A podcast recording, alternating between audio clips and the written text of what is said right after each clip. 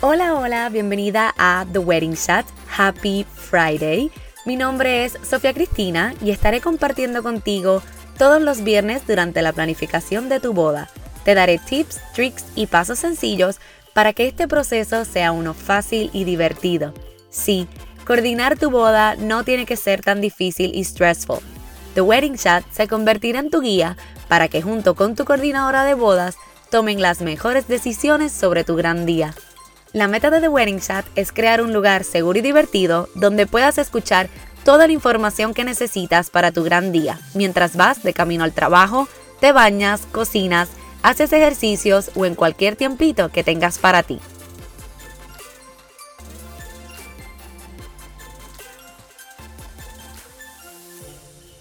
Hola, hola, happy Friday, bienvenida a The Wedding Chat Season 3, episodio número 6.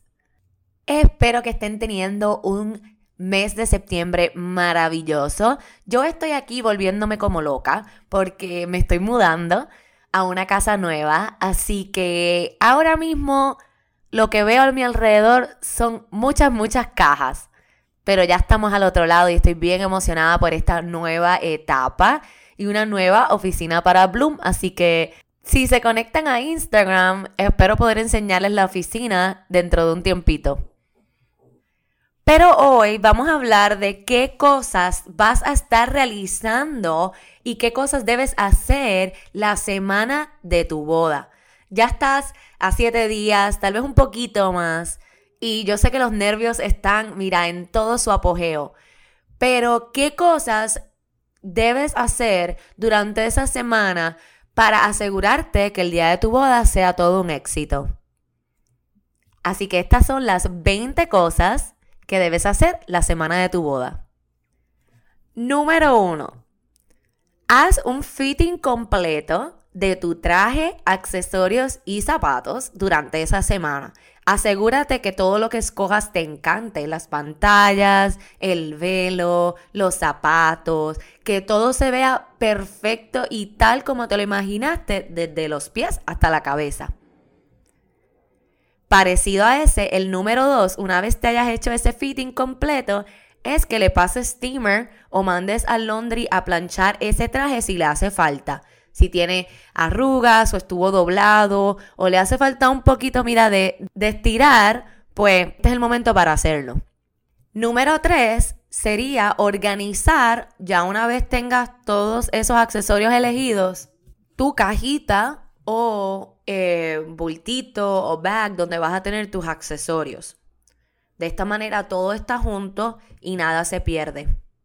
Número 4. Aprovecha también y ponte tus zapatos del día de la boda varias veces durante esa semana y camina por toda la casa o hasta si te atreves, camina por el supermercado o a donde tengas que ir, al mall, lo que sea, porque así vas a romper esos zapatos y no van a estar tan incómodos siendo nuevos el día de tu boda. Eso siempre pasa con cualquier tipo de zapato, hasta sea flat o, o sean eh, sneakers no importa, siempre hay que usarlo un tiempito antes, varias veces, para que ese zapato se moldee a nuestro pie.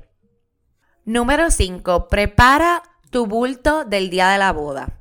Ese bulto tiene que tener tus accesorios, tus zapatos, eh, el lipstick que vas a utilizar, cualquier toiletry como desodorante, jabón para la cara que uses, crema, un emergency kit que tenga un kit de costura, un o, los wipes para, para quitar manchas si es necesario, otro cambio de ropa interior, eh, si vas a utilizar Spanx o, o, algún tipo de faja, la faja, todos esos detallitos de lo que puedes utilizar el día de tu boda, prepáralo en ese bag.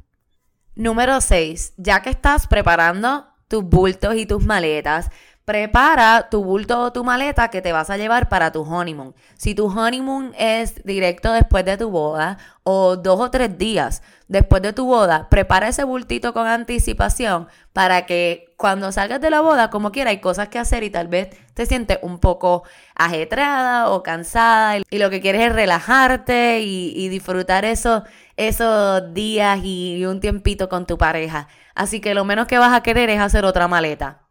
Así que si la haces desde antes de la boda, sales de eso. Número 7. Dale a tu eh, coordinadora o decoradora cualquier cosa que, que sea de decoración o los signs o ese tipo de cosas, números de mesa, todo. Todo lo que tú tengas eh, que sea para la decoración y para el día de la boda, debes entregárselo esa semana a tu coordinadora o a tu decoradora.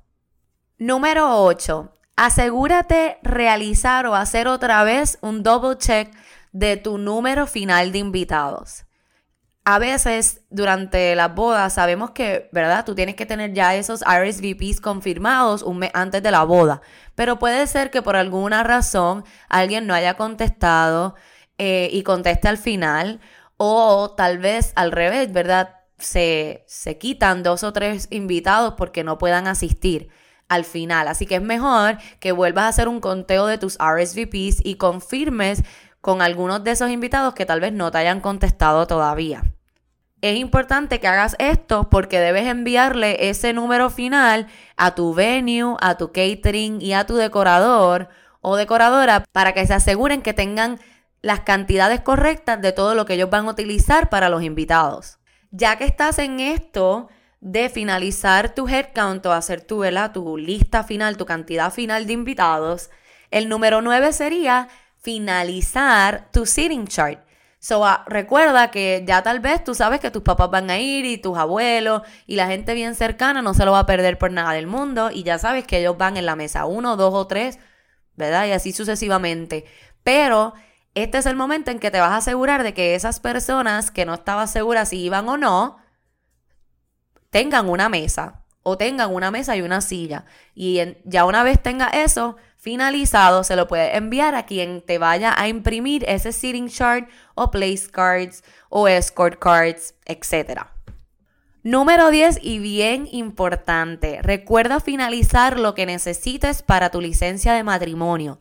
Recuerda que cada estado, cada país tiene unas regulaciones distintas para y uno días de expiración distintas para esa licencia de matrimonio. Así que asegúrate que si tienes, te tienes que hacer pruebas de sangre, como aquí en Puerto Rico, eso tiene unos días específicos en donde te tienes que hacer em, esas pruebas y ir al doctor para finalizar esa licencia de matrimonio antes del día de la boda. Así que asegúrate de hacer todo eso.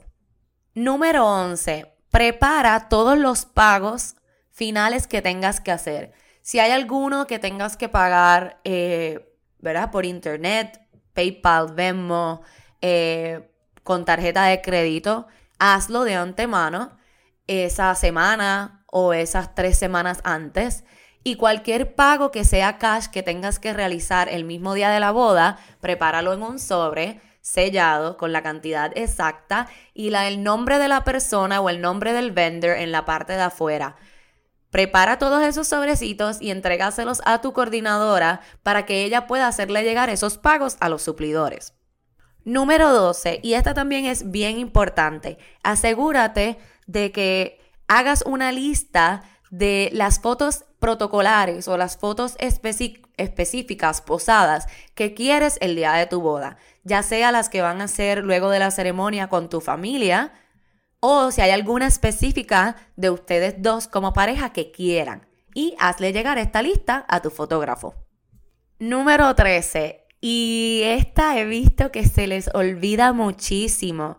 Confirma y asegúrate que las personas que tú querías que dieran el brindis, que hicieran ese speech, lo sepan, uno, lo sepan, y que tengan ya su speech listo y si lo van a imprimir, si lo van a tener en el celular o si, aunque yo no apruebo de esto, si se lo van a inventar al momento. Pero así evitas que la persona ¿verdad? Llegue allí sin saber nada y entonces no sepa ni de qué va a hablar el día de tu boda. Número 14. Igual que los pagos de balance finales de los suplidores, prepara unos sobrecitos sellados con la cantidad exacta que le quieres dar de propina a cada suplidor. Las propinas es algo bien personal, no necesariamente se hacen y no con todos los servicios, pero siempre es un detallito bonito que los suplidores obviamente agradecemos muchísimo. Así que si vas a entregar propina, te recomiendo que lo hagas en un sobre, pongas la cantidad exacta en un sobre sellado con el nombre del suplidor en la parte de afuera. Esto también se lo puedes entregar a tu coordinadora para que se los haga llegar. Número 15. Si le vas a hacer algún regalo a tus invitados antes de la boda, ya que sea, por ejemplo, una boda de destino y le vas a hacer unos welcome bags que se les va a entregar en el hotel o a su cuarto, este es el momento de prepararlos.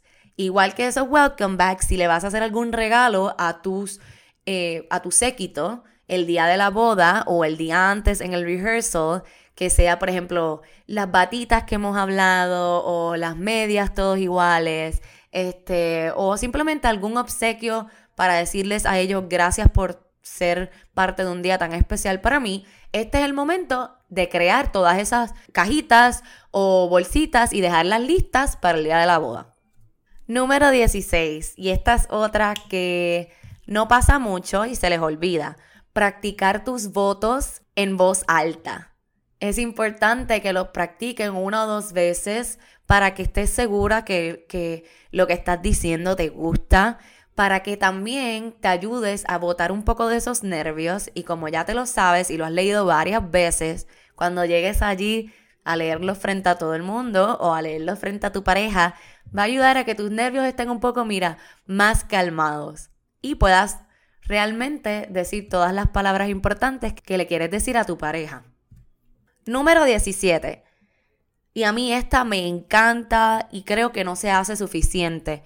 Escríbele una carta a tu pareja y asegúrate de decirle a tu coordinadora que se la entregue el día de la boda.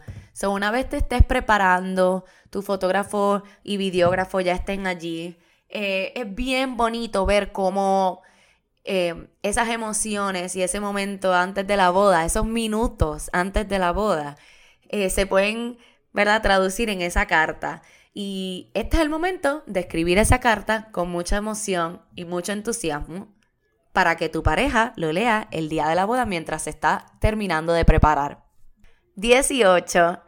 Recuerden, chicas, ir a hacerse su manicure y su pedicure. Asegurarte que tus uñitas, tanto de las manos y de los pies, estén bellas y hermosas para todas las fotos de tu sortija que te van a tomar ese día. Ya estamos acabando, pero vamos con la número 19 y esta es tan, pero tan importante.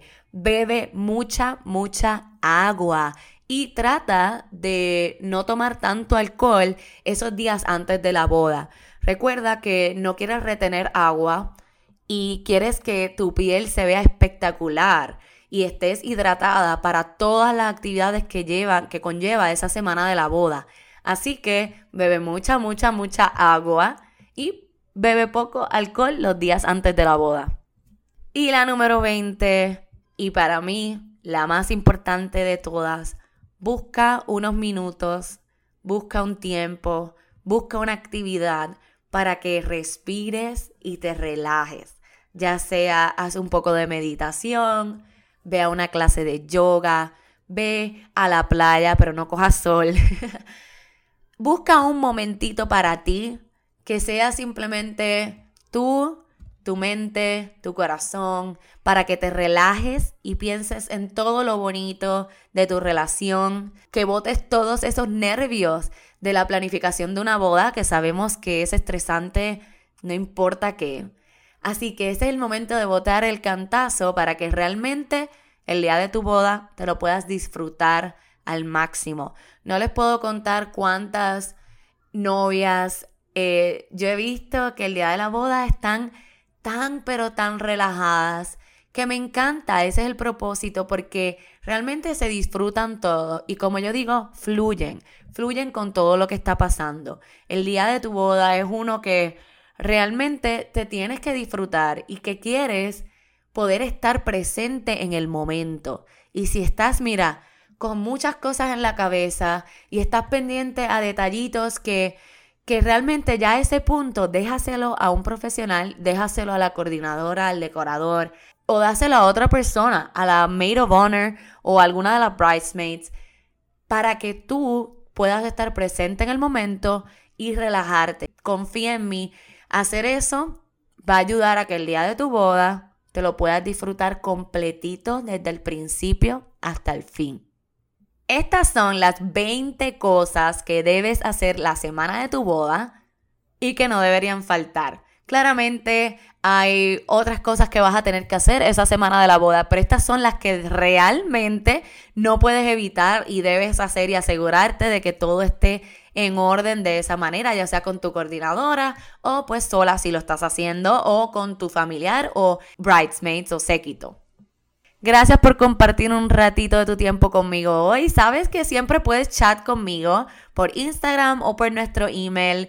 Estoy bien contenta del feedback que hemos tenido de ustedes este season y por ahí vienen muchos episodios más que van a estar espectaculares. Así que no te lo pierdas. Recuerda darle follow y suscribirte para que te lleguen esas notificaciones de cuando hay un episodio nuevo y no te lo pierdas. Nos vemos el próximo viernes. Hasta la próxima. Un beso y abrazo. Sophie.